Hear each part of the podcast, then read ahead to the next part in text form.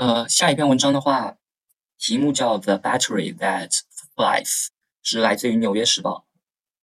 主要是讲就是有一呃有一家就是制作了由电池驱动的这种飞行器，呃，主要是来做货物运输的这样一家公司。那在 Vermont 这个地方建造的这个新型飞行器是不需要航空燃料的，呃，那它也不需要跑道，包括现在亚马逊和空军，美国空军都在下注它的未来。那它本质上呢是，呃，一块飞行的电池，也代表了航空业长久以来的一个目标，就是既不需要跑道，也没有二氧化碳排放。那这个飞行器的名字叫做 Avia，那它是由一家叫 Beta Technology 所发明的，呃，这样一个飞行器。那这个公司的话是一家历史只有五年的一个初创企业，它有两个创始人，一个叫 Rose Blatt，呃，同时也是另外两家公司的一个创始人，包括 Serious。XM 和 United Therapeutics，呃，这两家公司的创始人，而另一个创始人的话叫 Clark，他是一个哈佛毕业的工程师和前职业的冰球运动员。那就是这家 Beta Technology 这个公司的话，它将专注于就是货物运输的一个电动飞行器上，而并非去搭载乘客。那以电池作为驱动来飞行，是就是怀特以来几乎所有工程师的一个梦想。那电动马达是更加就是是更小的，那在飞机上是也可以搭载更多的这种马达，但是呢电池是很重的，因此在上个世纪多数时间的话，这种想法都被认为是不可实现的。那飞行技术的提升对这种情况是有所改变。去年，呃，文章的作者乘坐了一架所谓绿色的飞行器，但是呢它的供应，呃它的电池供应只能维持在一小时左右，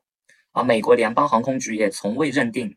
就是电池驱动的这种飞行器是可以用作商用的，但公司预计在未来数年这种情况将发发生改变。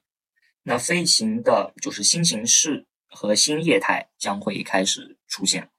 就这呃这两个创始人他们是这样认为的。那他们将呃就这家公司的话，假如他们呃他们现在因为已经是有一些成成功了，那他们的这种做法将减少商用飞机对于气候变化的一个影响。那据估计的话，全球就是说，这个飞飞机的话是贡献了百分之三到百分之四的一个温室气体的排放，就是这种商用的飞行。那在二零一三年的时候，Rose 就开始这个 Rose Blatt 就其中一个创始人就开始对电动飞行器感兴趣。呃，那就是后面是就介绍这两个创始人嘛。那他创立的这个 United Therapeutics 的这家公司的业务，呃，涉及到一个。移植生产这个人体器官，呃，那在那个时候的话，电池是仍旧太重的。那所有人，呃，就是说，这个创始人他是想要以绿色的方式去派发公司所生产的那些器官，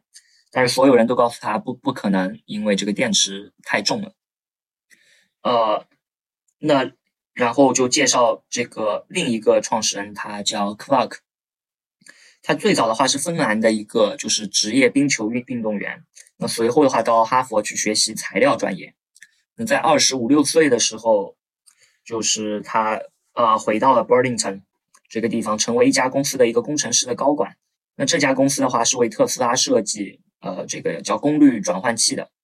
那二零一七年的时候，他在一个会议上遇到了这个另一个创始人 Rose Blatt。他表示，Rose 所设计、所设想的这种飞行器，在一到两年内，呃，就是可以实现的。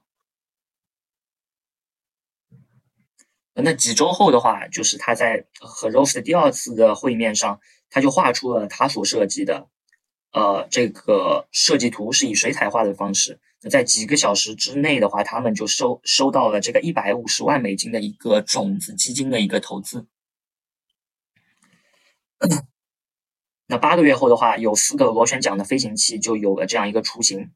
最终，它完成了一个流线型的，像北极燕鸥的这样一种形态的一个初始模型。那自那以后的话，公司就从之前的三十个员工扩展到三百五十个员工的一个情况。那董事会里的话，就全都是金融和科技业内的人士。公司啊，从包括像政府和机构那里获取了。大约四亿美金的一个融资，啊，其中也包括像亚马逊。当时的话已经有很多公司在做这方面的事情了，超过十几家公司都有自己的雏形，也都获得了比较健康的融资。但是呢，Beta Technology 是唯一一家聚焦在货物运输的，他希望在二四年的时候获得联邦航空局的一个商用许可。那在公司的愿景里的话，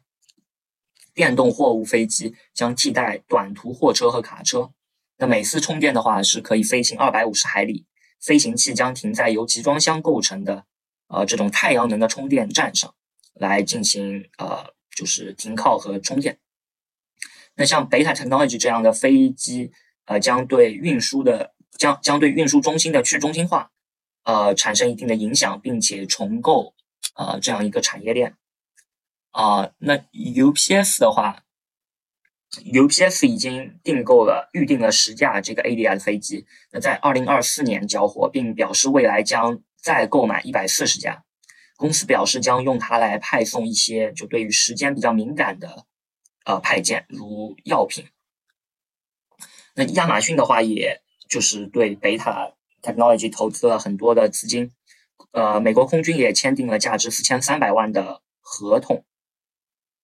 那另外有一家这个直升机的服务公司叫 Blade，它保留了购买五架 Adia 的一个权利啊，那就是这五架飞机的话，每架飞机价值大概是四五百万。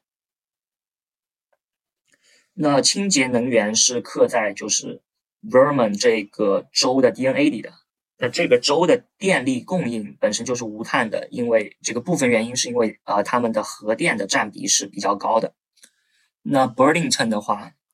就是相比于其他城市而言，它更接接更接近于零排放。而另一个当地的资源是，就是在它的北边一百英里，呃，就有着就是叫图鲁兹和西雅图以外的最大的航空集群，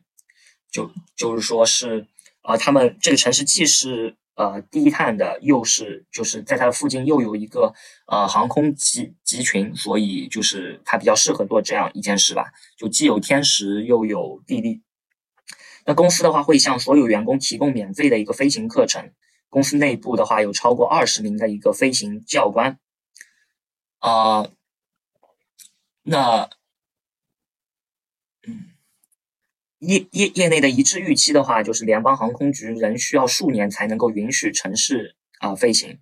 那现在平均来说的话，一架新的飞机或直升机需要两到三年来获得一个飞行许可。那对于像 Beta Technology 这种全新的类别的话，它的需要的时间可能会更更长。那两个合伙人从某种程度来说是很不一样的。Clark 是爱承担风险并且超级自信的。那 Rose 的话，他自认为是一个。非常谨慎的人，啊，那他是一个就是转性的转性人的一个先驱，呃，他表示，呃，当他看到十几个顶尖医生做完 presentation 之后，非常确认这个转性手术的安全性，他才去呃做改变性别这样一件事情，啊，那现在的话，真正的问题是由谁来飞行这种用电池的飞机？一个科技飞啊分析师表示的话，除非是无人驾驶，否则这种飞机是很难盈利的。那航空业一直以来都是缺飞行员的。那劳动力成本的话，大约占到呃总的运营成本的三分之一。那这种飞行器和道路运输它的竞争力在哪里呢？那 Beta Technology 说，未来飞机将设计成那种就是可选择性的呃驾驶，就是说通常是无人驾驶的，你也可以选择是有。那个飞行员去做驾驶，那无人驾驶的话，他在联邦航空局想要获得联邦航空局的批准使用就更加遥遥远了。但是呢，就是说对于空军军用来说的话，尤其是军用物流方面，就极大吸引了这个空军的注意力，因为他们可能是一些就是军用考虑，而不是成本的考虑。那在上个月的话，就是空军就首次飞行了这个。A A D A 的这个飞机就在这个叫 Champlain 湖上啊进行了这样一个试试飞，呃，然后这篇文章就主要是讲这样一家公公司吧，然后就说现在是已经小有成功，但是呃成本是一个问题，然后被批准商用是另一个问题。